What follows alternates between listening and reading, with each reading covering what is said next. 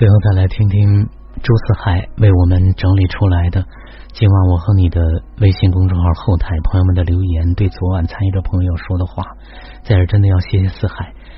呃，一共有六位朋友留言，点赞数最高的是 Sandy，其次是烟泉安姐。Sandy 说不需要自责，别去惩罚别人，也别惩罚自己。夫妻双方的事情肯定是双方一起的责任，不要期待对方能为你负责。也不要想要去为对方负责，只需要为自己负责。在这段泥泞的路程当中慢慢走，最终遇见的都是自己的。谢谢三弟。燕群说，婚姻是一段关系，任何一方出轨都是在事情关系出了问题，需要由关系的双方来负责。没有谁是百分百的无辜者和受害者。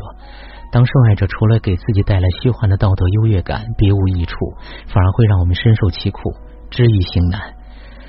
啊，会有一段很长很难的路需要自己去走，因为所有的发生都是来注意我们的，所有的礼物只有靠我们自己去拥有。祝福你们。安姐说：“是啊，夫妻感情是两个人的事儿。老师常说，你做的再好，在婚姻里也只占百分之五十。我们无法去强求对对方的那百分之五十，也不能把责任全部推在对方身上，都回到自己这里才是正道的。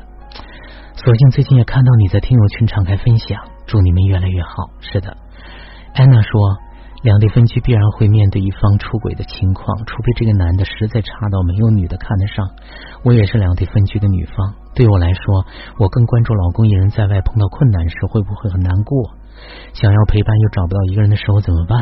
生病的时候该怎么一个人熬下去？如果他在这种情况下喜欢上他人，只要能让他一人在远离家庭的地方能够得到我所给予不了的支持，我都会对对方心怀感激。毕竟离那么远。”我也没办法做到三百六十度全方位满足我老公的需求。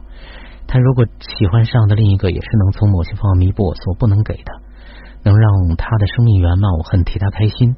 他为了这个家庭，远离熟悉的生活环境，去到一个陌生的地方打拼，这种付出已经值得所有所有的所谓的犯错误。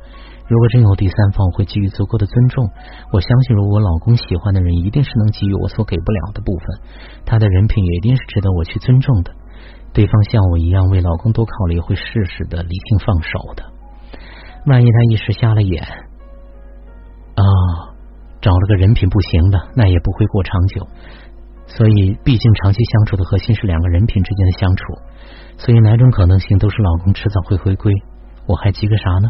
人生在世，被人爱爱上别人都不可能是一次性的。即使我们是一次性的，也不能要求对方是一次性的。呃。这是安娜朋友的表达啊，我想这其实更深层次的，可能你的话很多人不一定认同，也不一定做得了，因为确确实实啊能达到这样的一个状态的，大概是大概是出轨还并没有出现在两人关系的时候，才可能才可能这么轻松的能说出来。事实是，其实更多的是两地分居的生活。本身里面就有值得非常多的、非常深的探讨的内容的。呃，为什么选择这样的一种两地分开的生活方式？其实本身还有更遥远的、更深刻的内容，需要夫妻双方去共同的去面对的。这需要有很深的探索才可以做得到。大浪淘沙说老公出轨，说明你们俩的亲密关系出了问题。看到你在群里的分享和倾诉，感觉你也在慢慢回到自己这里，感觉你和老公之间还没有到那种非常糟糕的地步。先稳住自己，回到自己这里来。啊 D F 说出轨给了我那响警报惊醒了。平时生活需要用心去感受，才会觉察。呃，需要学习，以后的路很难，也会回到原路。确实，这位朋友就是昨晚参与的朋友，在今晚我和你的咱们的听友微信群里头呢，一直在分享，这是一个很不错的，一直在成长的朋友。在这，我感谢各位朋友们的留言，也感谢呃以上朋友对昨晚参与者这样掏心掏肺的去去讲，呃，要感谢这个。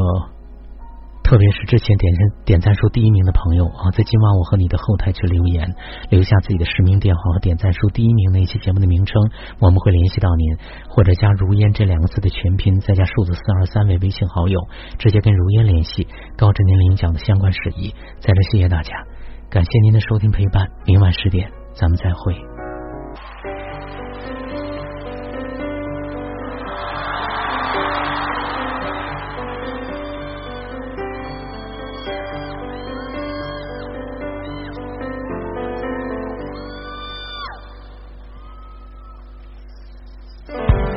在东京铁塔第一次